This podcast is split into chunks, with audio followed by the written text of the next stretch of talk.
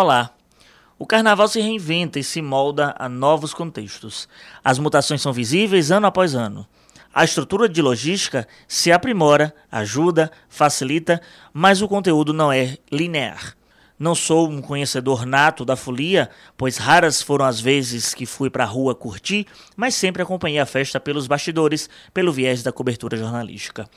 O esvaziamento do circuito Osmar, o Campo Grande, nome em homenagem ao criador do trio elétrico junto a Dodô, é inegável, apesar de os operadores do carnaval negarem esse movimento. Transferir a abertura da entrega das chaves da cidade, a abertura do carnaval propriamente dito, para o bairro da Barra, desprestigia o circuito mais antigo.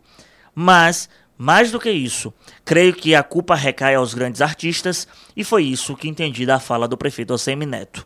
O chefe do executivo soteropolitano destacou que se o circuito Osmar não acabou, isso é fruto dos esforços despendidos pela prefeitura para bancá-lo. Um fato mas os artistas não querem encaixar suas agendas ao velho Osmar. Ficam parecendo que é a sobra, fica parecendo que é o que dá.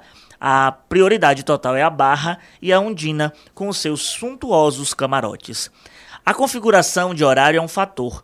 Apesar de a sexta-feira ser morta à noite pelos relatos e vídeos que recebi de conhecidos, o povo vai ver os blocos afros que, costumeiramente, avançam madrugada dentro e muitas vezes sem um devido destaque midiático.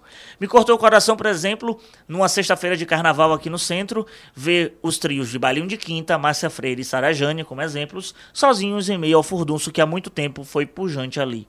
Nas transmissões não tinham que sustentar no ao vivo, no domingo, dia de pujança, também, já no fim da tarde, início da noite, um vácuo de trios. Por mais que tenha sido um maior movimento na segunda e na terça, foi algo extremamente pontual.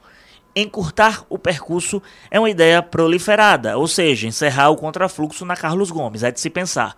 Mudar a essência é difícil, mas algo novo precisa ser implementado. Não sou antropólogo, não sou sociólogo, produtor cultural, nem especialista em carnaval. Quem sabe até um dia. Mas meus humildes relatos aqui são de um repórter que atuou na folia como repórter e vendo a movimentação da pipoca, dos blocos, dos trios e algumas vezes passando até por eles. O circuito mais antigo da festa em atividade, desde os idos de 1966, precisa de uma análise e atenção. Ingressa na UTI, Ninguém pode obrigar ninguém a ir a um circuito, como salientou o prefeito, mas pode seduzir, pode buscar o carisma. Fica o desafio para o Palácio Tomé de Souza e o chamamento para a Câmara de Vereadores, artistas e operadores do Carnaval ajudarem na fomentação desse debate para 2021. Eu sou Victor Pinto e esse é o ponto.